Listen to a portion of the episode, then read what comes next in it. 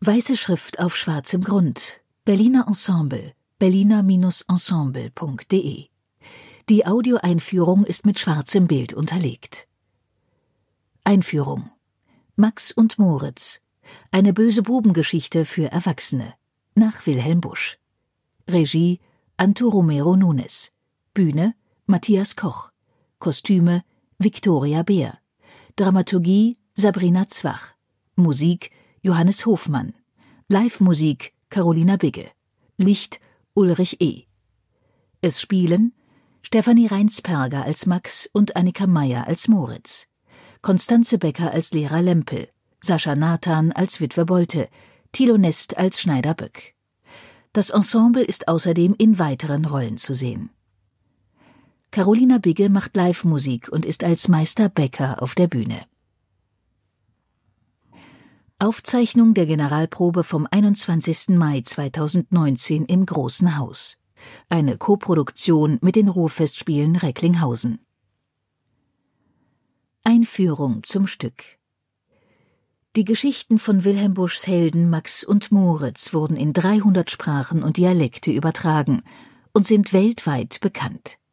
In fünf Kapiteln spielen die zwei Buben den BewohnerInnen ihres Dorfes böse Streiche.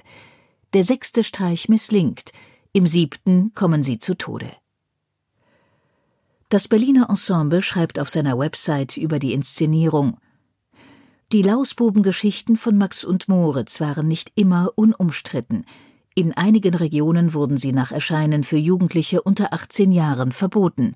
Der Grund liegt auf der Hand. Beleidigungen, mehrfache Sachbeschädigungen, Diebstahl, Hausfriedensbruch, Tierquälerei und schwere Körperverletzung. Diese Straftatbestände müssen Max und Moritz vorgehalten werden. Antu Romero Nunes hat diesen bösen Urcomic in seine Theatersprache übersetzt. Das Böse und die fehlende moralische Implikation interessieren ihn an dieser Erzählung genauso wie das, was man nicht auf den Bildern sieht und bislang nur ahnte. Mehr zu Max und Moritz verrät der Regisseur Anto Romero Nunes in einem Interview unter https vimeo.com slash 36 29 58 87 8. Hinweise zur Spielweise in dieser Inszenierung die Bühnenmusikerin Carolina Bigge begleitet die Aufführung nicht nur mit Musik, sondern untermalt auch einzelne Bewegungen mit Geräuschen. Dafür nutzt sie Materialien wie Butterbrotpapier, Instrumente, aber auch ihren eigenen Mund, mit dem sie Geräusche am Mikrofon produziert. Die Buben Max und Moritz unterhalten sich vor allem im Prolog in einer Fantasiesprache, die nicht übersetzt oder erklärt wird. In der zehnten Szene unterhalten sich auch die erwachsenen Figuren Lehrer Lempel, Onkel Fritz und Witwe Bolte in dieser Fantasiesprache.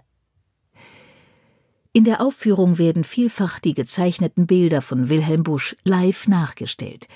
Die DarstellerInnen nutzen dafür immer wieder einen leeren fünf Meter mal drei Meter großen Rahmen aus hellem Holz in der Funktion eines Bilderrahmens.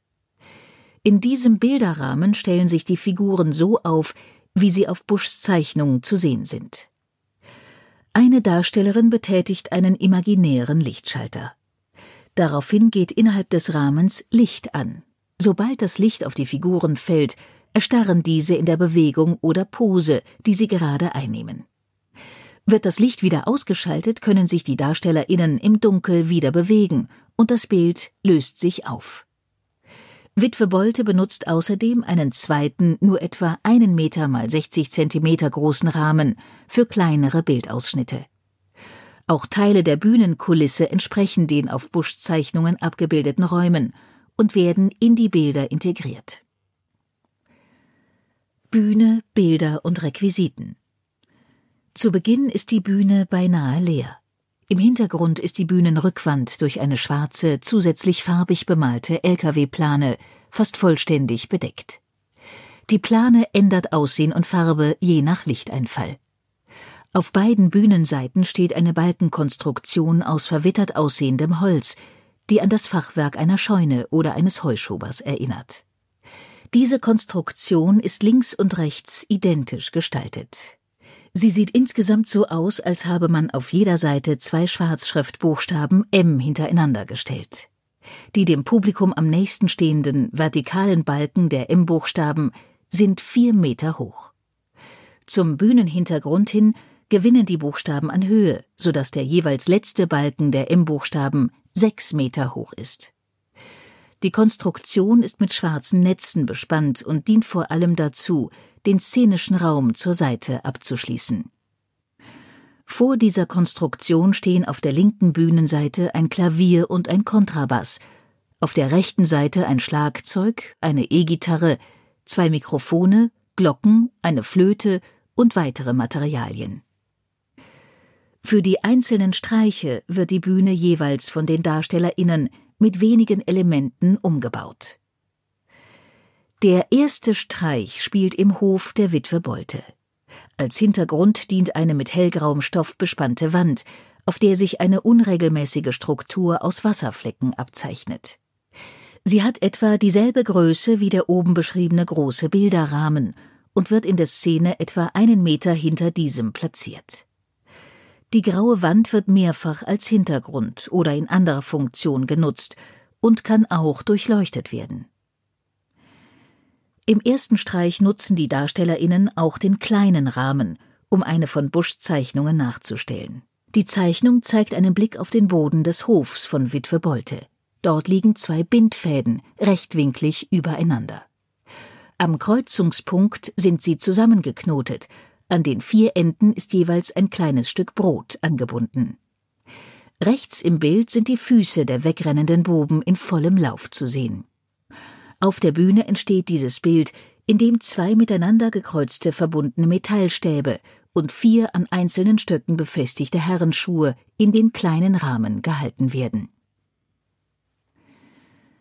Der zweite Streich spielt auf dem Dach und im Haus der Witwe Bolte. Die Dachpartie wird, genau wie in Buschs Zeichnung, durch ein längliches, schmales Stück Dachfirst mit mittig aufgesetztem Schornstein angedeutet. Der etwa zwei Meter lange Dachfirst mit einzelner Ziegelreihe und der etwa einen halben Meter hohe Schornstein aus weißlichen, teilweise abgeplatzten Mauersteinen sind beide aus bemaltem Styropor täuschend echt gefertigt. Der Ofen der Witwe Bolte wird erst auf der Bühne zusammengesetzt.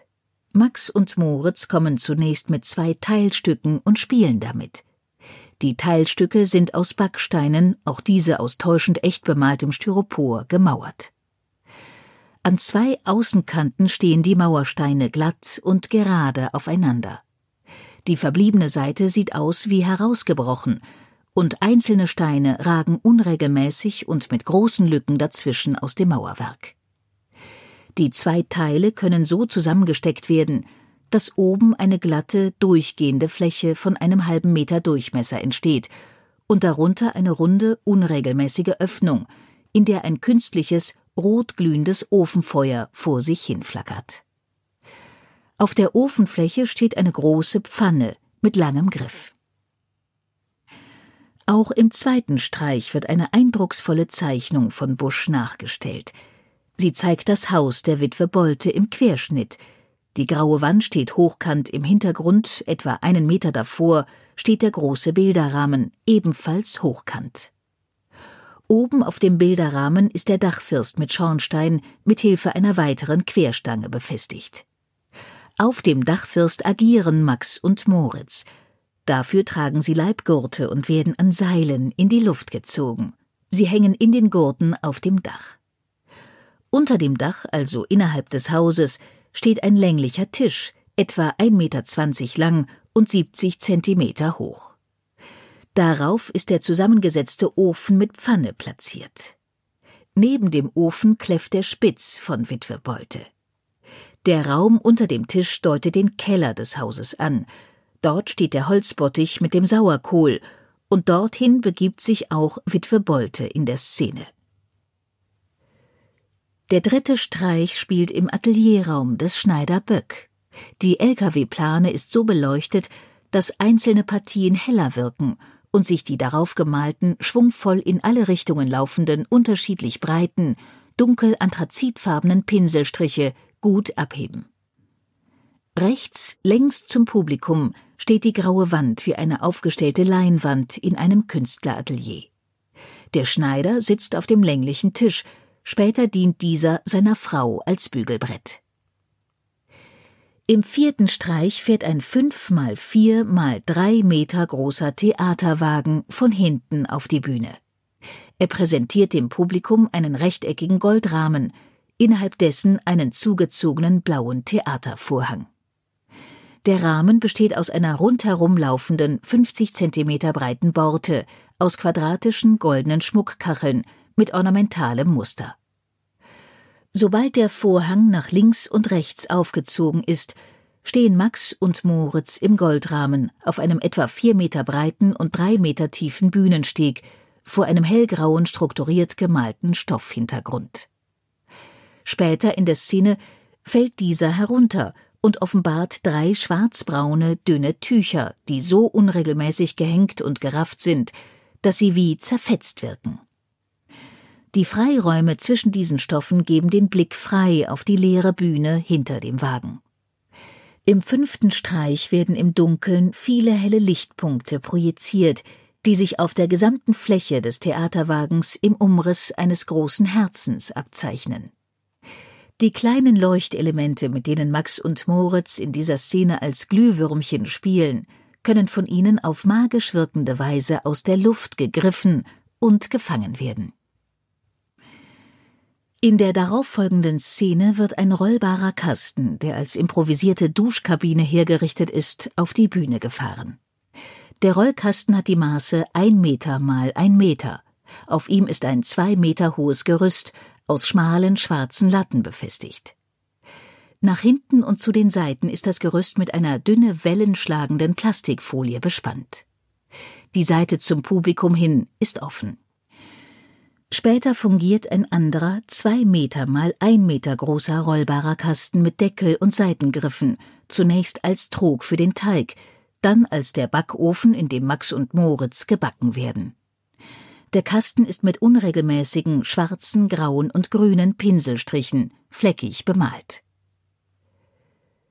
Max und Moritz als Engel sind zwei riesige, prall mit Luft gefüllte Kunststofffiguren in den Maßen 4,80 Meter mal 5 Meter. Die Figuren hängen mit Schnüren am Bühnenzug und nehmen zusammen zwei Drittel der sichtbaren Bühne ein. Als erstes wird Max heruntergelassen. Er hängt links. Die Figur hat einen bräunlich-roséfarbenen Ton und ist nur in den Umrissen mit Pagenkopf, ausgebreiteten Stumpenarmen und breitbeinigem Stand ausgeführt. Zwanzig etwas dunklere runde Flecken verteilen sich symmetrisch und gleichmäßig auf dem Gesamtkörper der Figur. Moritz wird später heruntergelassen und hängt dann direkt rechts daneben. Auf diese Figur ist ein Bild in Schwarz-Weiß-Tönen aufgedruckt. Es zeigt den gezeichneten Moritz mit Gesicht, Frisur und Bekleidung.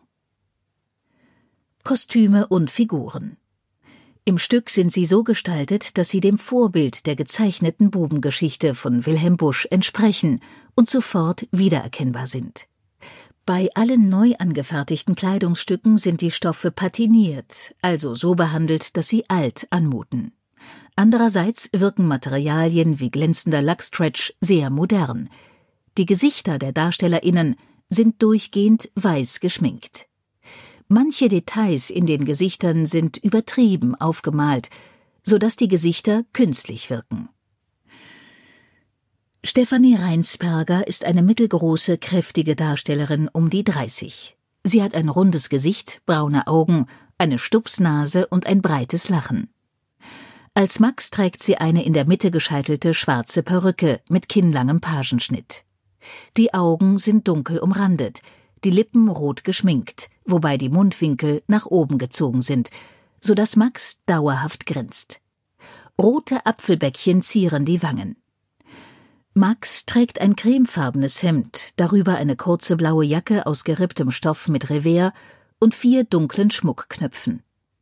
Seine Hose ist beige, weit geschnitten und reicht nur knapp bis über die Wade. Darunter trägt Max rote Strümpfe und flache schwarze Slipper.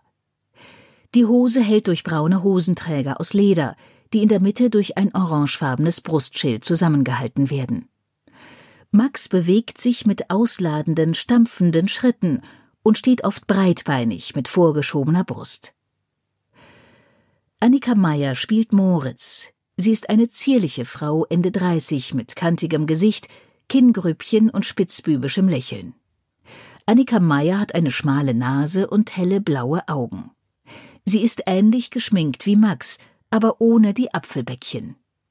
Als Moritz trägt sie eine orangegelbe Perücke mit einer einzelnen, als tolle abstehenden Strähne mitten auf dem Kopf. An der Seite des Kopfes sind die Haare zu zwei länglichen Rollen geformt. Moritz' grasgrüne Jacke reicht bis kurz über die Hüfte. Sie ist hochgeschlossen, zugeknöpft und wird durch einen Gürtel aus demselben Stoff in der Taille gehalten. Darunter trägt er eine weiße, locker geschnittene Samthose. Auf diese sind rote, sich diagonal kreuzende, etwa 1,5 cm breite Lackstreifen aufgenäht. Unter der Hose schauen blaue Kniestrümpfe und schwarze Schnürstiefel hervor. Moritz lässt oft Max vorangehen und bewegt sich vorsichtiger als der, manchmal aber auch mit großen, forschen Schritten. Gegen Ende des Stücks legen Max und Moritz ihre Kleider und Perücken ab. Darunter tragen sie schlichte weiße Baumwollunterwäsche, ärmellose Rippenunterhemden und Unterhosen. Die echten Haare der beiden Darstellerinnen sind unter eng anliegenden schwarzen Stoffkappen verborgen.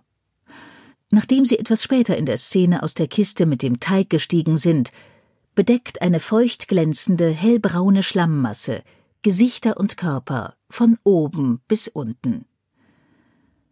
Konstanze Becker ist eine schlanke Frau um die 40, mit schmalem Gesicht, großen dunklen Augen und geschwungenen Brauen, einem kleinen Mund und länglicher Nase. Sie spielt den Lehrer Lempel. Ihre Augen blicken dunkel umrandet durch eine runde, rahmenlose Brille. Unter einem flachen schwarzen Rundkäppchen lugt eine Perücke mit dünnem grauem Haar hervor, das im Nacken zu einer Außenrolle geformt ist. Eine einzelne Locke liegt kunstvoll geschwungen flach auf der Stirn. Aufgemalte, hochgezogene Augenbrauen geben dem Lehrer einen fortwährend kritischen Ausdruck. Lehrer Lempel trägt eine schwarze, geknotete Schleife auf einem weißen Frackhemd mit hohem Kragen. Darüber eine wattierte, rautenförmig abgesteppte schwarze Frackjacke mit langen Schößen, breitem Revers und etwas ausgestellten Schultern aus einem matt schimmernden Lackstoff. Darunter sitzt eine schmal geschnittene Hose aus glänzendem Lackstretch und Stiefeletten aus Satin mit Pfennigabsatz. Lehrer Lempel bewegt sich mit langen Schritten auf den Pfennigabsätzen, dabei etwas steif. Sein Gesichtsausdruck ist beständig ernst, bisweilen säuerlich und gelegentlich alarmiert. Im vierten Streich trägt Lehrer Lempel statt der Frackjacke einen knöchellangen Morgenrock aus hellbraunem Samt mit breitem, dunkel abgesetztem Revers, der mit einer schwarzen Kordel mit Quasten zusammengehalten wird. Dazu auf dem Kopf eine runde Kappe aus demselben Samt. Thilo Nest ist ein mittelgroßer Mann um die 60, hat einen breiten Mund, braune Augen und ein markant geschnittenes Kinn. Er spielt mehrere Rollen. Als Schneider Böck trägt er eine schwarz gerahmte runde Brille und auf dem Kopf eine etwa 30 Zentimeter hohe rote Mütze aus Lackstoff, die er bis an die Ohren gezogen hat. Einzelne graue Haarsträhnen lugen unter der Kopfbedeckung hervor. Am oberen Ende der Mütze hängt eine goldene Troddel. Über einem weißen Hemd mit breitem Kragen und einem darüber geschlungenen cremefarbenen Halstuch sitzt knapp eine taillierte Jacke. Diese ist himmelblau mit puffärmelartig ausgestellten Schultern, breitem Revers und kleinen Schüsschen. Die Jacke wird vorn durch aufgenähte Schlaufen und Knebel zusammengehalten. Diese sind aus glänzend schwarzen Kordeln geformt, die kunstvoll zu lilienförmigen Ornamenten gelegt sind. Ebensolche Kordeln und Ornamente schmücken die Enden der Ärmel. Auf der eng am Bein anliegenden senfgelben Hose ist ein falscher Hosenlatz mit schwarzen Knöpfen aufgenäht. An den Füßen schwarze schlanke Herrenschuhe mit kleinem Absatz. Der Schneider benutzt eine 25 Zentimeter lange silbern glänzende Nähnadel. Für die Figur des Hundes Spitz der Witwe Bolte hat Thilo Nest die blaue Jacke ausgezogen, sodass das weiße Hemd vollständig zu sehen ist. Statt der roten Mütze ziert ein weißer Hundekopf aus Kunststoff mit aufgesetzten Fellpartien seinen Hinterkopf, lässt aber das Gesicht frei. Schließlich spielt Thilo Nest die Rolle des Onkel Fritz. Dafür trägt er eine strumpfartige zart rosafarbene Nachtmütze, die er tief in die Stirn gezogen hat ein knielanges weißes Nachthemd mit Knopfleiste, lange gerippte Unterhosen und graue, hinten offene Filzpantoffeln. Sascha Nathan ist um die 40, groß, mit korpulenter Statur. Er hat blaue Augen mit Lachfalten, ein breites Gesicht mit kleinem Mund und spitzer Nase. Als Witwe Bolte sind seine Augen dunkel geschminkt und auf den Wangen prangen Apfelbäckchen. Seinen Kopf umschließt gänzlich eine weiße Biedermeierhaube mit Rüsche, auf die an der Stirnseite eine große weiße Schleife aufgenäht ist. Das Oberteil der Witwe Bolte ist mintgrün und hat Schößchen und Puffärmel an den Unterarmen. Um den Hals trägt sie einen tellerrunden weißen Kragen aus einem steifen Stoff, der auf den Schultern aufliegt und mit einer Schleife im Dekolleté zusammengebunden ist. Eine lange weiße Schürze mit angerüschtem Rand ist um die Taille geschnürt und fällt über einen breit zur Seite abstehenden, wattierten, knielangen rosa Rock aus glänzendem Lackstoff. Darunter trägt sie hellgraue Rippenstrümpfe und weiße Clocks. In einer Szene schlägt die Figur den Rock hoch und lässt darunter gerüschte, knielange Unterhosen sehen. Witwe Bolte hat einen Kochlöffel in der Hand und hebt gern belehrend den Zeigefinger. Als Frau Böck tauscht Sascha Nathan die Clocks gegen ein paar altmodische Rokoko-Pumps mit Absatz und rosa Schleifen.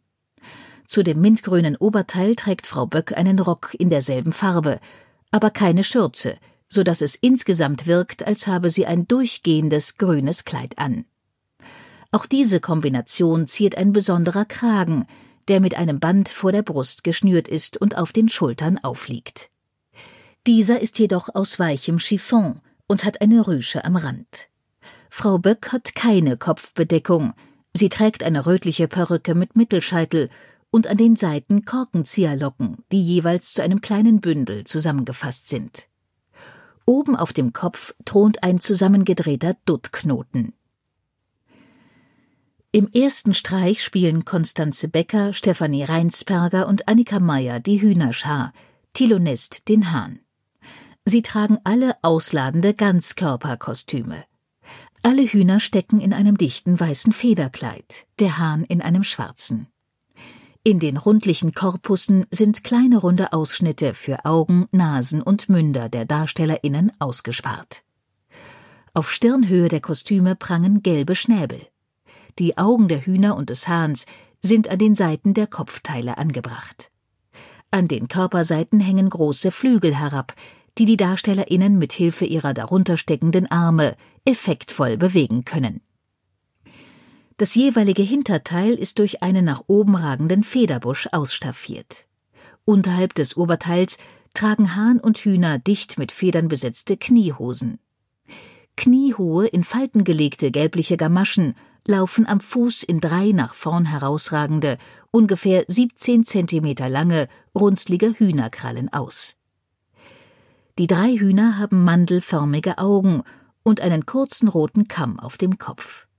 Je nach Statur der Darstellerinnen sind sie klein, dünn, voluminös oder groß. Stefanie Reinsbergers Huhn ist an Bauch und Rücken gerupft und lässt nackte Hühnerhaut sehen. Auch die Schwanzfedern sind ausgerupft. Annika Meyers Huhn tappt suchend umher und verirrt sich auf der Bühne. Tilones Zahn hat runde gelbe Augen, einen deutlich höheren Kamm, einen zusätzlichen Sporn am Hacken und prachtvolle schwarz-grünlich schillernde Schwanzfedern. Diese haben die stattliche Größe von 1,50 Meter mal 90 Zentimeter. Die Hühner rucken seitwärts mit den Köpfen, scharren mit den Krallenfüßen, picken neugierig in allen Ecken mit ihren Schnäbeln und flattern aufgeregt mit den Flügeln. Kurzum, sie bewegen sich genauso, wie man das von einer Hühnerschar erwarten kann. Der Hahn stolziert herrisch und versucht die Hühnerdamen gebieterisch im Blick zu behalten. Konstanze Becker spielt außerdem das Brathuhn und das sexy Brathuhn. Dafür trägt sie eine eng anliegende weißgraue Kappe, die ihr Haar gänzlich bedeckt, und einen aufblasbaren Kunststoff-Overall. Dieser ist in einem bräunlichen, wie gebratene Hühnerhaut wirkenden Farbton. Für das Brathuhn ist er schlaff hängend. Der Overall schließt um den Hals, ist ansonsten vor allem in der Körpermitte weit geschnitten und endet in einem Gummizug an den Knöcheln. Beine und Schultern sind ausgestellt und extra aufgebläht, so dass sie den Flügeln und Schenkeln eines nackten Huhns ähneln. An den Füßen trägt das Brathuhn schmutzig weiße hohe Ballettschuhe mit geschnürtem Schaft. Für die Figur des sexy Brathuhns ist der Overall prall aufgeblasen und eine rote Satinschleife prangt auf dem Hinterteil. An den Füßen trägt das sexy Brathuhn rote Velourlederstiefeletten mit hohen, dünnen Absätzen und um den Hals eine weiße Federboa. Carolina Bigge ist eine kleine, kräftige Frau um die 40 mit kurzem, dunklem Haar. Sie ist als Bühnenmusikerin in der Inszenierung zu erleben und verkörpert zusätzlich die Rolle des Meister Bäcker. Dafür trägt sie ein weißes Bäckerschiffchen, eine schmale längliche Mütze in Form eines Papierschiffchens schief auf dem Kopf. Dazu eine hochgeschlossene, schmutzig weiße Kochjacke mit zweireihiger Knopfleiste, Bäckerhosen in feinem, schwarz-weißem Würfelmuster und alte schwarze Arbeitsschuhe. Die Audiodeskription wurde im Rahmen des Berliner Spielplan Audiodeskription von Förderband e.V. realisiert. Text Imke Baumann, Charlotte Miggel, Jutta Politsch und Silja Korn. Sprecherin Nadja Schulz-Berlinghoff. Tonaufnahme und Mischung Tonus Arcus Dietrich Petzold. Wir wünschen Ihnen viel Vergnügen mit Max und Moritz in einer Inszenierung von Anto Romero Nunes für das Berliner Ensemble.